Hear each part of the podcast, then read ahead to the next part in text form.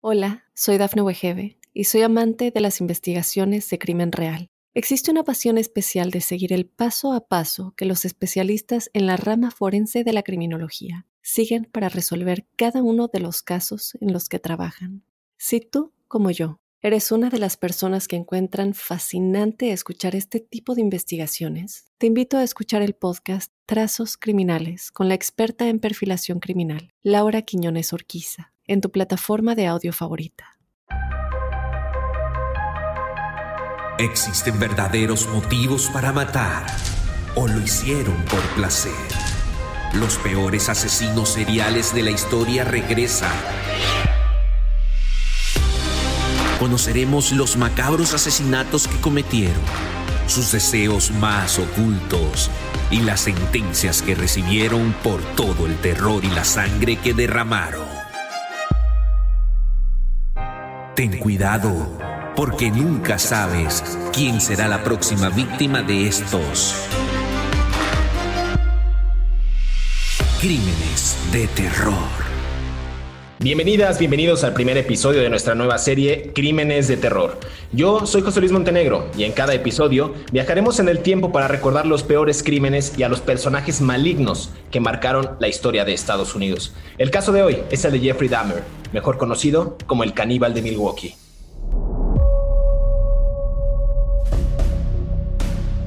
En un refrigerador solemos conservar nuestros alimentos más perecederos eso sería el uso normal que se le da a estos electrodomésticos.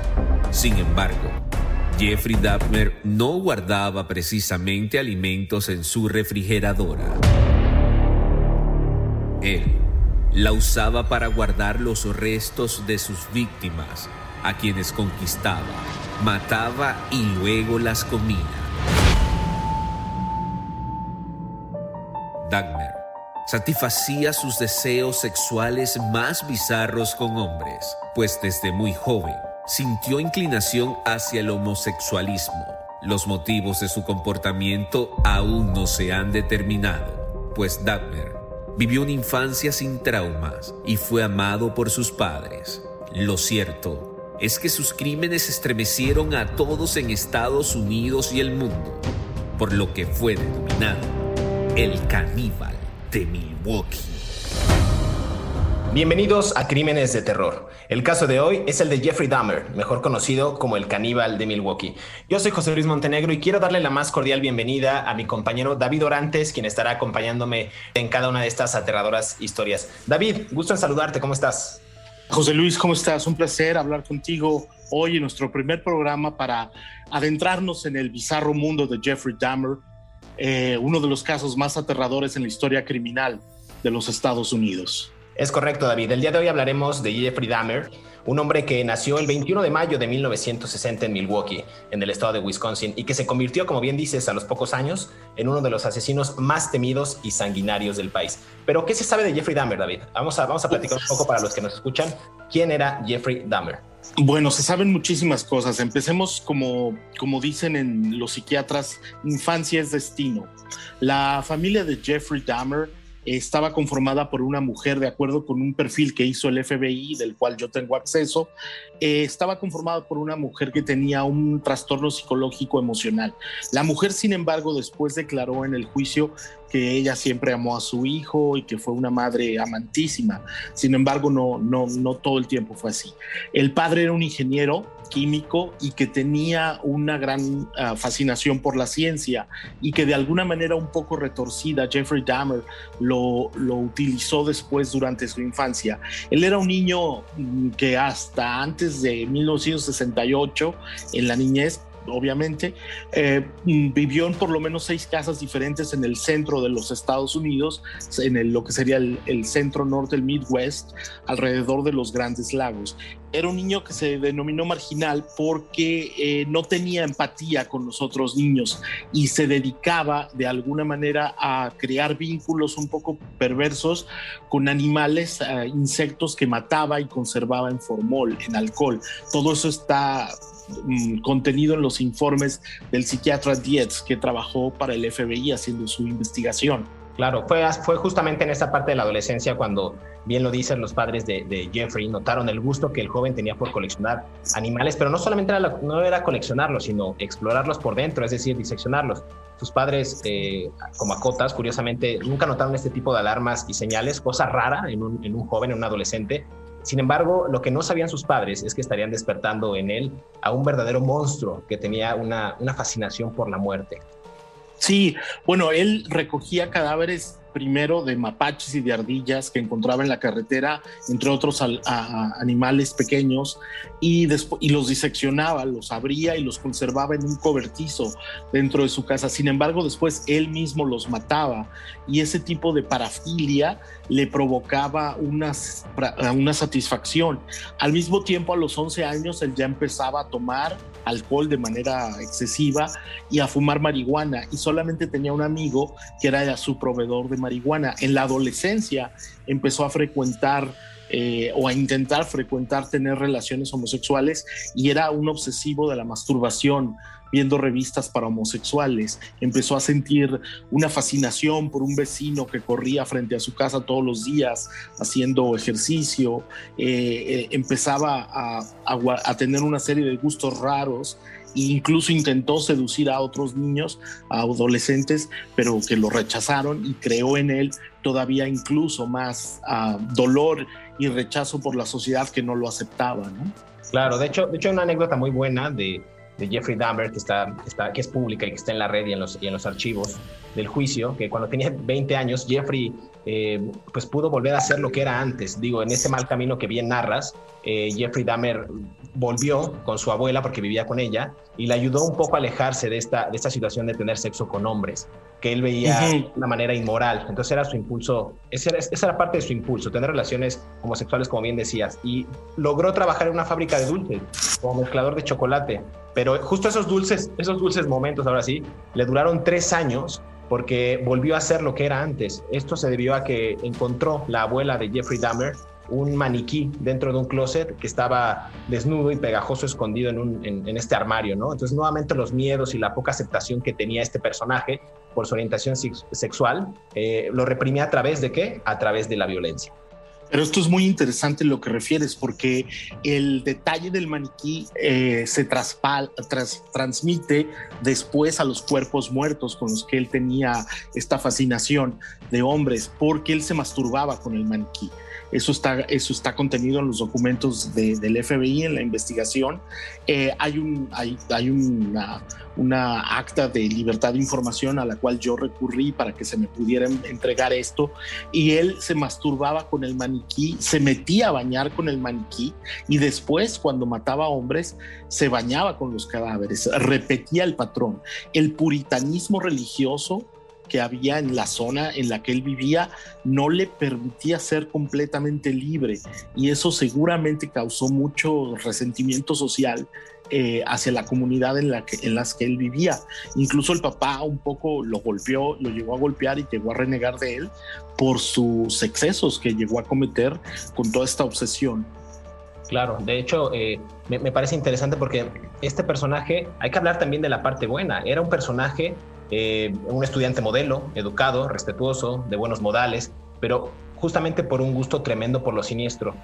En, este caso, tú qué, tú qué, o sea, haciendo el análisis, David, ¿qué, pensarías que estaba pasando por la mente de este sujeto? Es decir, eh, tenía esta parte de represión, quería reprimir su homosexualidad a través de la violencia, le hacían falta carencias de parte de la familia por haberse mudado tantas veces de casas. Es decir, hay muchas carencias en la parte emocional, en la parte afectiva que digo, sin ser, sin ser analista ni ser este, especialista en esos temas, iría por esa vía, ¿no? La, falta de, este afecto por parte de, su círculo más cercano. Bueno, eh, un, poco, un poco retomando lo que, lo que decían los psicólogos, es que eh, Daphner, tenía una profunda incapacidad para relacionarse con las personas. Entonces, eh, cuando él descubre el placer sexual que le da un ser inanimado, como es el, el, el este, el maniquí, él encuentra una gran placer, placer sexual en la no respuesta. Cuando él empezó a tener relaciones homosexuales en los, en los saunas públicos, él se daba cuenta que no conseguía erecciones al estar con hombres que respondían a sus, a sus deseos, a hombres que lo tocaban, a hombres que lo besaban. Entonces él los drogaba con medicinas, con pastillas, con exceso de alcohol, con barbitúricos para que estas personas no respondieran. Y hasta entonces él conseguía la erección. Estamos hablando de una patología criminal en mi experiencia como periodista de policíacas, donde lo que a él le, le seducía era el, la dominación, el poder controlar a un ser humano era realmente la fuente de su deseo sexual. No recibía en, obviamente los tenía que matar porque, mm, porque era su última morada como criminal, pero en realidad lo que a él le seducía era la dominación. Es una patología que se reproduce en los violadores. Él era un violador de hombres pero se reproducen los violadores también de mujeres, en donde eh, la enfermedad o la patología es la dominación, el deseo de controlar a otros. Ese es la, el mayor peligro que puede tener una persona que no ha sido mimada y criada y cuidada desde la infancia porque no logra crear símbolos de empatía con otras personas. ¿no? Ahí, ahí, empezaría también la parte de la cacería de la que se habla, ¿no? Una cacería por parte de Jeffrey tanto en bares, en sex shops, en saunas, y encontrar a esta víctima perfecta que también tiene un, ya tenía él una película en la cabeza, es decir, encontrar a una persona a la cual pudiera someter a través de barbitúricos, a través de alcohol, y con ello satisfacer toda una gama de, filias y parafilias que, que, el hombre tuviera en el ámbito sexual, ¿no? Es, es, es sorprendente, no, no sé en qué momento se llega a perder ese hilo tan recto, conductor que rige tu vida en valores, en, tener una pareja de manera emocional, salir a tomar un café o ir al cine y a una temprana edad. Es decir, este personaje traía un mundo realmente chueco, un mundo perverso, un mundo oscuro en la cabeza que, que nos está desvelando muchos de los, de los comportamientos de un asesino serial realmente.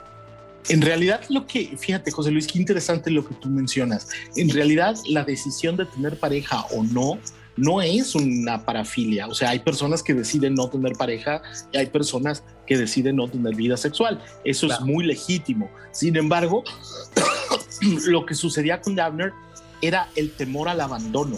Es en eso residía tono, todo, porque como él no tuvo el, el cariño y el afecto de las personas en su niñez, él necesitaba controlar la fuerza del otro para no sentirse abandonado posteriormente. Eso es lo más interesante de todo el caso, que parece muy grave, es muy grave y que parece que tiene muchos escondrijos en la mente de este hombre. Exactamente, pues el, punto aquí es justo lo que mencionas de, la, decisión que él tomó de tener, de tener eh, este tipo de comportamientos y más allá del tema del homosexualismo que se pudiera interpretar como que estamos quizás eh, culpando a este, a este estilo de vida o a esta, o esta forma de ser nata de la gente, eh, no, no, lo estamos vinculando ahí, sino que se derivan de todas estas carencias emocionales, tanto del abandono, tanto del cambio de, domicilio de los padres, de que quizás no se sentía identificado con ningún grupo a pesar de ser un hombre blanco, de ser un hombre atractivo realmente, un hombre inteligente, pero que toda esa, eh, toda esa inteligencia y toda esa, toda esa buena voluntad que pudo haber tenido la ocupó, pero para hacer mal a los demás. Así es. Hay algo muy importante, hay algo muy importante de lo que tenemos que hablar siempre, es que eh, las personas tienen que aprender a comunicarse. Y creo que Jeffrey Dahmer no logró construir vínculos de comunicación con otros seres humanos porque no se los enseñaron en su casa. Entonces me parece que en la infancia los que son padres tienen que enseñar a sus hijos cómo comunicarse con otras personas. A mí lo que más me sorprende de los documentos que, que, leí del FBI de Jeffrey Dahmer, que se pueden, cualquier persona los puede consultar, es que él, eh, él no se sentía satisfecho con las personas hasta que no estaban eh, incapaces de responder a sus deseos y acciones. Claro, pues vamos a, vamos a escuchar el primer asesinato de Jeffrey Dahmer, pero las historias que van a escuchar a continuación, hay que recalcar esto, David, nos, este, son narradas con fines meramente periodísticos. En ningún momento estamos incitando a la violencia ni tampoco sugerimos que, que repliquen o adopten este tipo de conductas. En el caso de hoy, vamos a escucharlo, es Jeffrey Dahmer, mejor conocido como el caníbal de Milwaukee. Hola, soy Dafne Wegebe y soy amante de las investigaciones de crimen real. Existe una pasión especial de seguir el paso a paso que los especialistas en la rama forense de la criminología siguen para resolver cada uno de los casos en los que trabajan. Si tú, como yo, ¿Eres una de las personas que encuentran fascinante escuchar este tipo de investigaciones? Te invito a escuchar el podcast Trazos Criminales con la experta en perfilación criminal, Laura Quiñones Orquiza, en tu plataforma de audio favorita. Cinco detalles perturbadores de la vida del asesino en serie, Jeffrey Dahmer. Número 1 Dagmer pudo pasar desapercibido por muchos años y cometió algunos de los crímenes más infames mientras vivía en la casa de su abuela. Pensó que un maniquí sería suficiente para darle el placer que necesitaba, así que se escondió en el baño de una tienda hasta que cerraron el local y logró robar el maniquí para llevárselo. Llegó con él al basement de la casa de su abuela y lo usaba para abrazarlo y acostarse junto a él. Pensaba que era una forma de satisfacerse sin herir a nadie. Número 2. Dagner cocinó y se comió el bíceps de una de las víctimas mientras veía la foto del hombre. Después de matar a varios hombres y haber botado sus partes a la basura, pensó que era un desperdicio y que tal vez él podía incorporar una parte de sus víctimas a su vida si se las comía. En su cabeza era una forma de darle a estas personas la oportunidad de seguir viviendo. Número 3 el padre de Dagmer, Lionel, le escribió una carta al juez en marzo de 1990 diciendo que estaba preocupado por la vida de su hijo al salir de prisión. Espero que ustedes intervengan para ayudar a mi hijo, a quien amo mucho. Yo siento que esta puede ser la última oportunidad. Número 4. Una de sus víctimas más jóvenes fue Connery un joven de solo 14 años quien murió 30 minutos después de que la policía tocara la puerta del apartamento de Dagner. Los agentes pensaron que se trataba de una pelea de pareja y que el joven se había pasado de tragos. Lo que no sabían es que Dagner le había inyectado una dosis de ácido hidroclorídico en el cerebro para convertirlo en un zombie.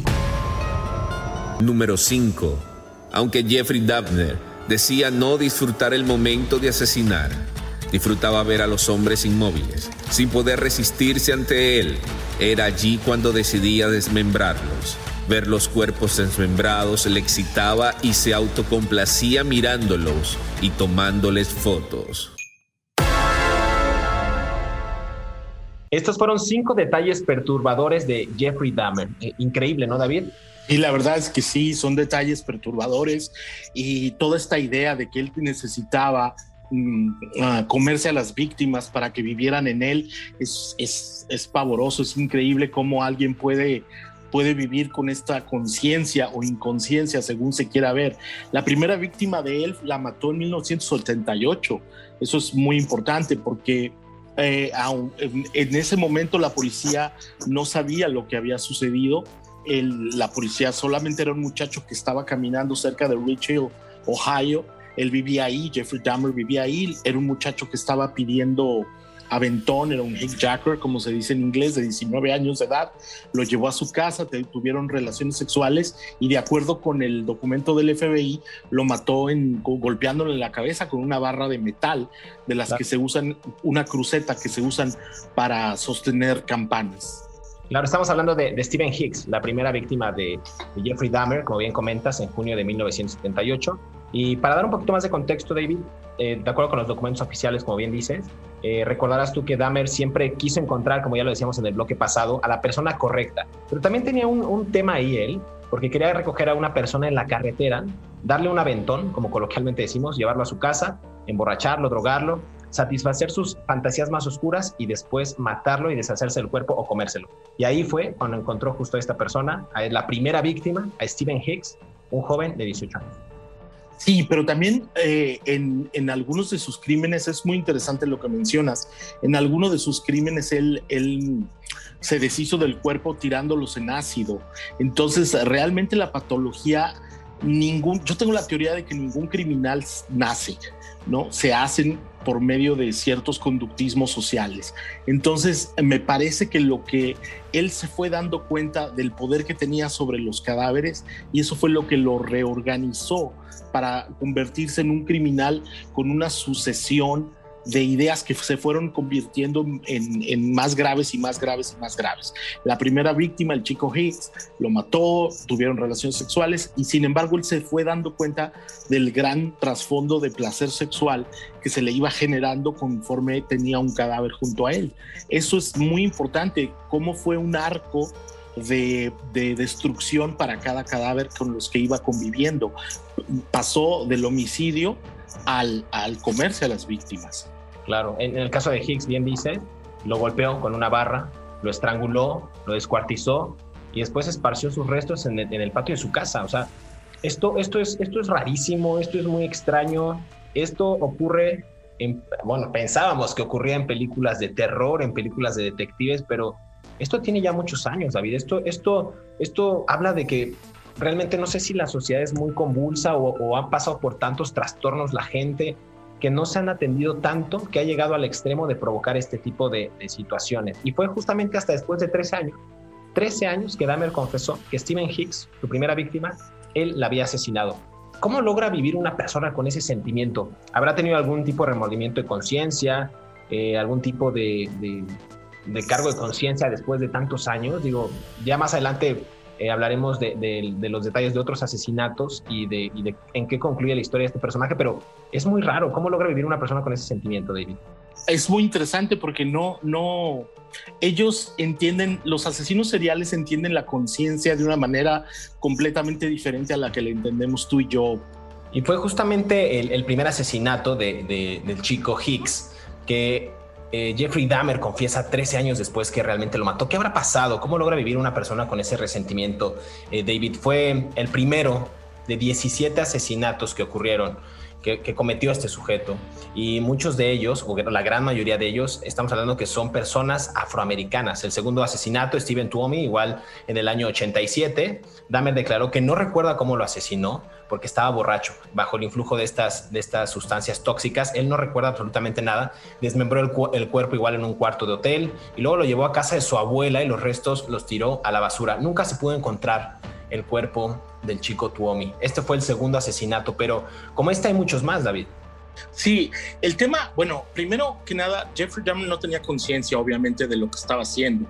El, lo que nosotros entendemos por conciencia es un factor de contención social. Cuando tú eres consciente de algo, no lo vas a hacer. Cuando tú, eres, cuando tú no tienes conciencia, lo haces. Nuestro respeto por la autoridad es un asunto que nos viene desde educación, valores, cultura, no, independientemente de la religión, eso es otra cuestión. Eh, entonces, Jeffrey Dahmer obviamente no tenía una conciencia sobre los otros, tenía un, desorden de personalidad social en donde tenía una profunda indiferencia por cada una de las personas con las que, con las que este, se iba relacionando. Las víctimas, casi todas, es muy interesante que hayan sido en su modo de operación, hayan sido afroamericanos o hispanos, porque esto nos habla que él tenía un gusto por ese tipo de personas. Hay una serie de, una, serie de psicólogos que han notado que Jeffrey Dahmer buscaba hombres que se parecieran entre sí. Entonces él tenía un patrón de conducta hacia un gusto de hombre muy determinado, lo cual es profundamente legítimo en una sociedad normal, quiero decir, o en una persona normal, en que a ti te gusta un tipo de persona, bajita, alta, flaca, gordita, gordito, lo que sea, rubio, moreno. Sin embargo, no los buscas para matarlos, sino para amarlos. Entonces, él ejercía una serie de compensaciones psicológicas al buscar a esas personas con las que se sentía tan atraído, ¿no? Claro, y de hecho mucha gente pensó, inclusive las autoridades pensaban, que Jeffrey Dahmer pudo haberse fijado en esas personas porque era un tipo de asesinato con tintes raciales. Pero él en sus declaraciones decía que le gustaban las personas de ese color porque le resultaban atractivas. Ya para 1990, eh, David Dahmer ya había asesinado a 12 hombres usando el mismo método, es decir, drogarlos, estrangularlos, desmembrarlos e inclusive, como mencionábamos anteriormente y como escuchábamos en la cápsula anterior, comérselos. Entonces, el canibalismo lo implementó ya que pues, guardar sus cráneos y huesos no era suficiente para sentirlos como parte permanente de él. Esa ese es todavía un, concepto que podría resultarle extraño a las personas que nos están escuchando, pero el canibalismo lo, complementaba porque él pensaba o él creía que eso lo hacía parte de él, que no solamente podía tener relaciones sexuales con una persona, inclusive eyacular sobre ellos, inclusive hacer muchas cosas eh, fuertes que él cometía como parte de estos crímenes, sino que también comérselo para sentirlo o saciarse, digamos, de alguna manera por dentro con este tipo de crímenes. Fíjate, es muy chistoso porque las primeras dos víctimas fueron Stephen Hicks, el muchacho de 19 años, el segundo fue Steve Tuomi, de 24 años, ellos dos eran blancos. Entonces, obviamente, no había un patrón o una o una conducta de, racial motivada, simplemente había una atracción sexual. El tercero ya fue un muchacho afroamericano, Jamie Doxtador, que tenía 14 años y a quien este, él le sacó los huesos y, la, y los quemó en ácido. Es, es, brutal. Y después fue un chico hispano. Yo encuentro en Richard Guerrero, que es el, la, la, cuarta víctima, un muchacho de 23 años a quien le dio pastillas para dormir para poderlo poseer. Y después tuvo a Anthony Lee Sears. A Sears, esto es brutal lo que vas a escuchar, le cortó los testículos y se los comió eso es brutal.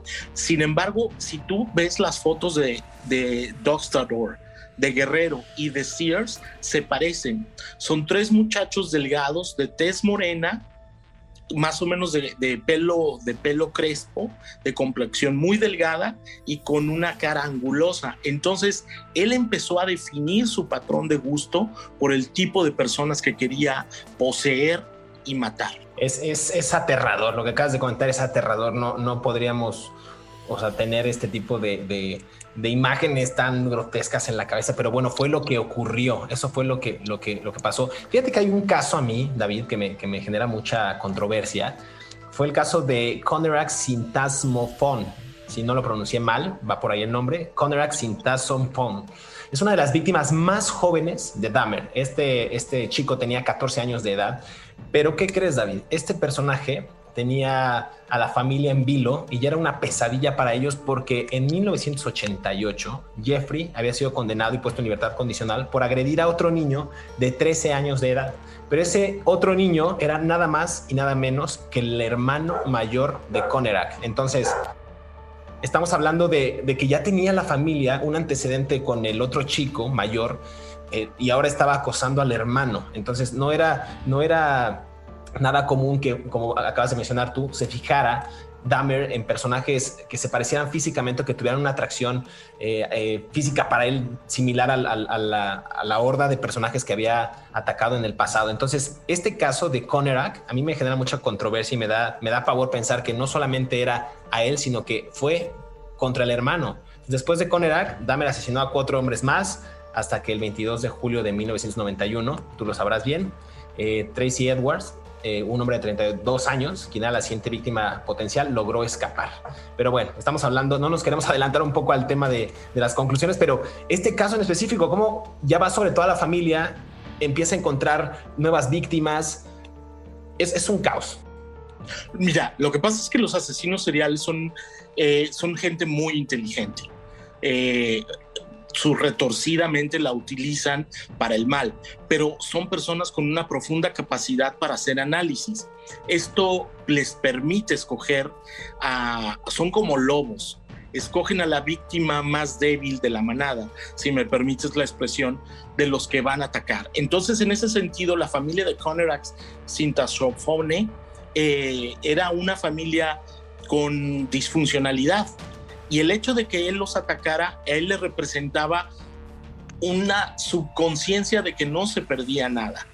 Hay una falta de, decir, bueno, lo que se pierde es poco. Es como los asesinos, los asesinos seriales que atacan prostitutas en la calle o los hombres que atacan prostitutas en la calle. En su conciencia hay un factor moral que les está diciendo, lo que se está perdiendo es poco porque ellos creen que por ser una persona así es menor que otros. Entonces, eh, cuando en realidad todos son seres humanos y todos merecen respeto de cualquier tipo.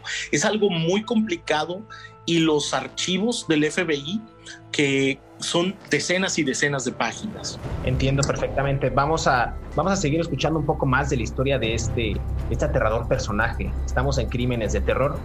Seguimos.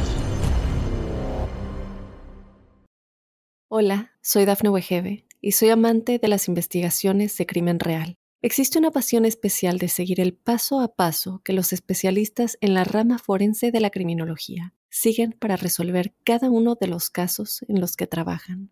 Si tú, como yo, eres una de las personas que encuentran fascinante escuchar este tipo de investigaciones, te invito a escuchar el podcast Trazos Criminales con la experta en perfilación criminal, Laura Quiñones Orquiza, en tu plataforma de audio favorita.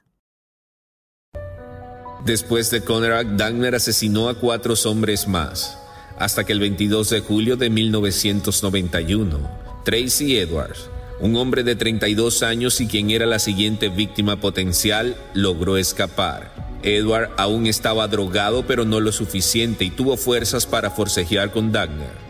Cuando Tracy escapó logró avisar a una patrulla de la policía que pasaba por el lugar. Los policías esta vez hicieron una revisión detallada del mismo, ya que un olor desagradable podía sentirse. Cuando entraron los oficiales encontraron un escenario que no olvidarán el resto de sus vidas. Fotos de cuerpos desmembrados, una cabeza tirada en el suelo, un refrigerador con bolsas llenas de carne humana, corazones, tres cabezas, un torso y varios órganos.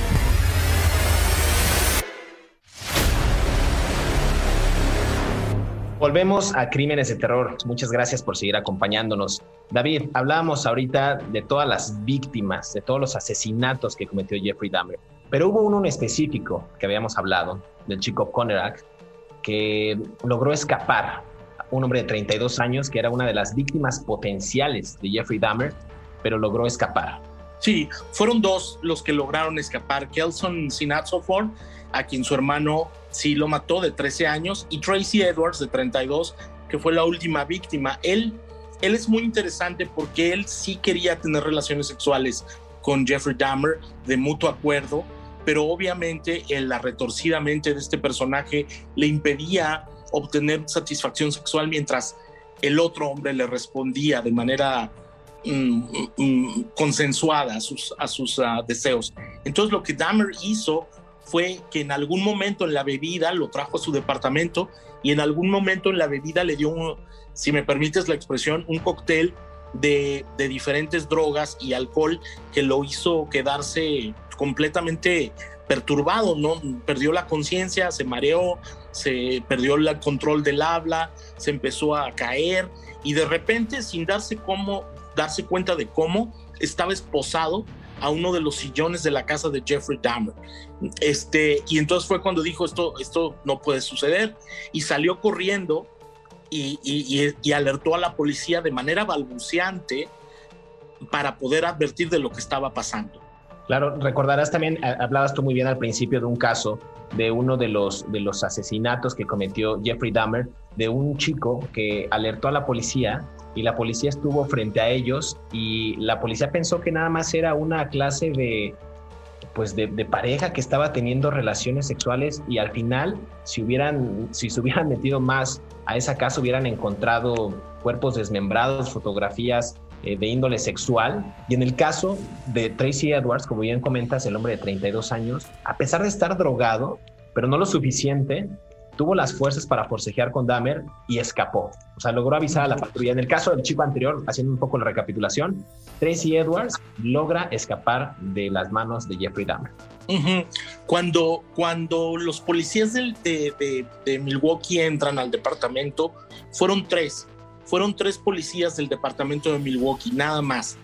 Porque hasta ese momento ellos no sabían que se iba a lo que se iban a enfrentar. Esto es muy importante porque los patrulleros que están en las calles de, las de todos los departamentos de policía de los Estados Unidos tienen entrenamiento para, para este, tienen entrenamiento para resolver crímenes domésticos, para una balacera, para cosas así, pero no todos están entrenados en, en los Estados Unidos para crímenes mayores. Ellos pensaban que era una un caso de violencia doméstica entre una pareja homosexual, un, un asunto de, de no sé, cualquier otra cosa, algún tipo de avanzada este, emocional de un hombre sobre otro. Y entonces sucedió cuando entran a la casa de, de, Dahmer, al departamento, de acuerdo con el FBI, ellos encontraron tres bolsas, esto todo está eh, fotografiado en, en, los documentos del FBI, donde había un corazón, había pedazos de músculos del torso de una persona y había restos de cabezas de otras personas. Fue cuando los policías... Tres, cabezas. tres cabezas. tres cabezas en, en una casa? Bueno, yo, yo me quiero imaginar, con todo respeto, que los policías se les cayó el uniforme cuando vieron eso. Ahí fue cuando se dieron cuenta que estaban ante una persona totalmente alterada, incapacitada de vivir una vida normal con el resto de la sociedad y que y fue cuando pidieron a, eh, auxilio para psiquiatras forenses y el caso de Jeffrey Dahmer tomó, lo detuvieron y el caso de Jeffrey Dahmer tomó relevancia nacional, ¿no? A ver, David, vamos a hacer un, vamos a ponerle a la gente en contexto. A ver, entran los policías a una casa pensando que es un tipo de violencia doméstica y encuentran un escenario digno de una película de terror. Es decir, fotos de cuerpos desmembrados, sí, pero una cabeza tirada en el suelo, un refrigerador con bolsas llenas de carne humana, como decías, corazones, tres cabezas, un torso. A ver, la gente que está escuchando, imagínense un policía que entra pensando que hay un conflicto de pareja homosexual y se encuentra con tres cabezas, un torso y muchos órganos. La escena yo no me la puedo imaginar, David. Es aterradora. Sí, era prácticamente, eh, fue algo terrible. Además, esto es muy importante porque a las autoridades hasta el momento creen que Jeffrey Dahmer cometió muchos más que esos 17 crímenes que se le achacan y que algunas personas no han sido localizadas y que él no lo confesó. Sin embargo, cuando fue su juicio, él, él, dio cuenta de cada uno de los detalles de todo lo que hizo. Se sentó con los oficiales del FBI, con los peritos forenses y les explicó cómo hacía todo lo que hacía. Este, nunca, jamás en ninguno de los interrogatorios se guardó nada de explicar de los crímenes que le pudieron comprobar. Sin embargo, nunca se autoincriminó en personas desaparecidas en la zona de Milwaukee que pudieran haber estado mm, relacionadas con él. Él solamente dio detalles de los 15, 17 víctimas, pero 15 cuerpos que se le pudieron comprobar. Es, es, aterrador. Ahorita estaba leyendo un documento que, de, los muchos que hicimos en investigación. En la alacena, eh, David, había varios químicos y algunos cráneos, y en una mesa había dos manos, un pene, unos testículos, como si fueran trofeos para Jeffrey Dahmer. O sea, en, la investigación, como bien comentas, hubo más hallazgos desagradables, nunca confesó algunos de las desapariciones y si es que cometió más crímenes, pero hay que reconocer, no como una especie de redención, pero el caníbal de Milwaukee se mostró arrepentido e incluso pidió perdón a los familiares de las víctimas cuando estuvo en este juicio. Hablemos un poco de la fecha de tensión de este personaje y del juicio. Sí, bueno, el juicio empezó el 30 de enero de 1992 cuando, después de que lo interrogaron, el, el, caso de, de, Tracy Edwards fue el 22 de julio de 1991. Entonces, pasaron seis meses entre el, arresto y, que empezó el juicio. Yo no estoy tan seguro yo que si él, él se haya arrepentido.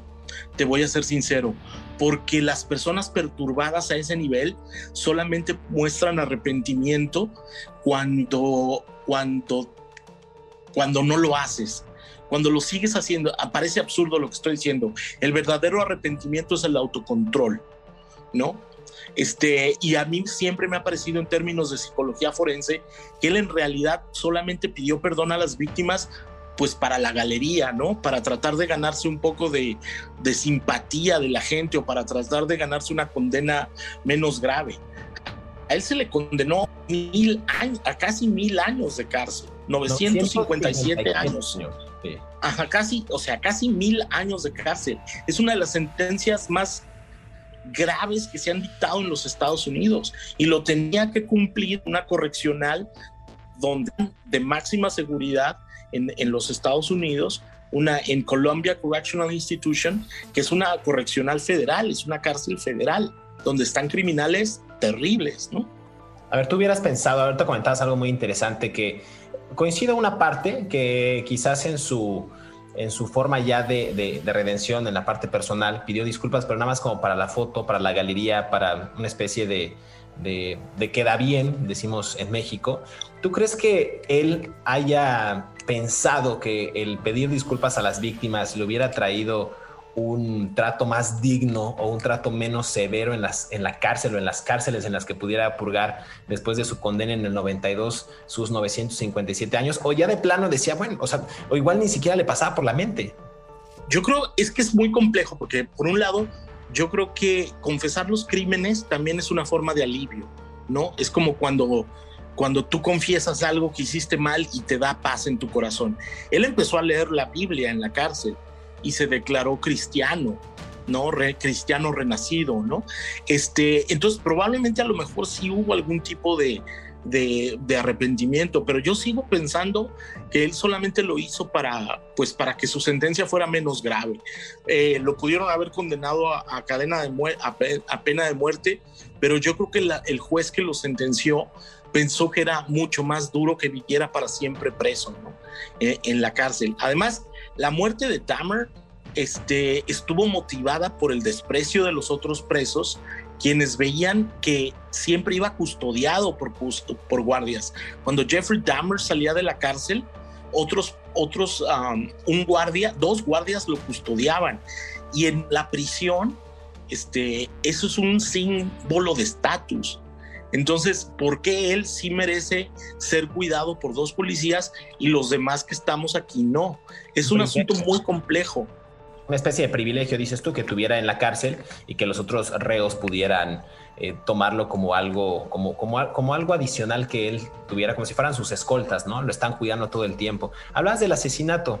Eh, ¿Hay algunos detalles más que quieras comentar, David, del tema del juicio? A mí me parece muy interesante. Bueno, eh, mm, el, juicio fue una sucesión de, horrores, ¿no? Yo creo que los documentos del caso que tiene el FBI, que los, únicos que liberan, que son 68 páginas de acuerdo con el, el, el, FBI, él tenía una serie de, obsesiones, ¿no?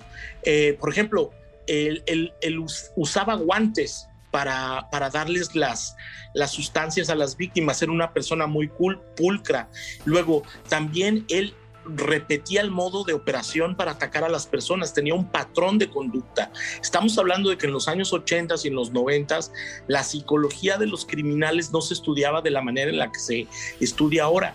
Y, la psicología de Jeffrey Dahmer ha sido fundamental para poder hacer estudios criminológicos y, y, de personalidad criminal para prevenir otro tipo de casos similares en los Estados Unidos cosa que otros países deberían de seguir, ¿no? Ahora, también deberíamos de preguntarnos de manera un poco mm, seria, esto podría ser material de un debate, ¿por qué hay asesinos seriales en Estados Unidos más que en otros países?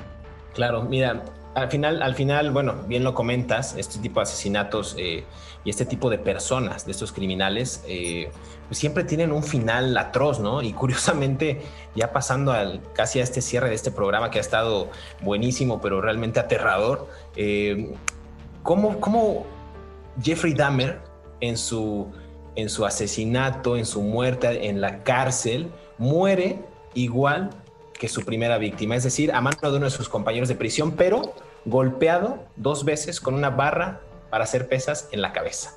Como así su primera víctima. El caníbal de Milwaukee fue atacado exactamente como su primera víctima. Así es, Christopher Scarver, que cumplía también una sentencia en la correccional de, de Colombia, en Nueva York, una, una prisión de máxima seguridad para, para presos varones, sacó una barra de metal dentro de la, del gimnasio de la prisión y en un momento de descuido asestó varios golpes en la cabeza a Jeffrey Dahmer, un poco una paradoja que haya muerto de la misma manera que él mató a su primera víctima. Claro, hay que aclarar que después de esos golpes no murió tal cual en la cárcel, sino de camino al hospital. Pero es, es algo realmente aterrador, David. Hemos escuchado la historia de Jeffrey Dahmer, uno de los asesinos seriales más, más, más atroces, más, una, que, cobró la, vida de 17 personas, la mayoría de ellas, pues sí, con, con tinte, tinte racial, pero no enfocado directamente a ellos, sino realmente acotando su gusto por los hombres. Eh, comenzó en una infancia con muchos, muchos desórdenes, diseccionando animales. Es decir, estamos realmente frente a un personaje que da pavor. Sí, hay, hay, algo, hay algo que quiero mencionar. ¿Por qué por qué Jeffrey Dahmer, si tenía que tener custodia permanente, durante unos pocos minutos cuando estaba en el gimnasio, los dos oficiales federales que lo tenían que cuidar lo desatendieron.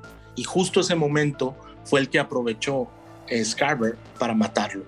Suena mucho como a otros crímenes que han ocurrido en la cárcel, como Jeffrey Epstein, recordarás tú, pero bueno, es, esta fue la historia de Jeffrey Dahmer, el caníbal de Milwaukee, una de las primeras historias que tendremos para ustedes en esta nueva serie de crímenes de terror. Muchas gracias, David. Muchas gracias, José Luis. Nos vemos en la próxima emisión. Y gracias por escucharnos. No se pierda el próximo capítulo, Crímenes de Terror.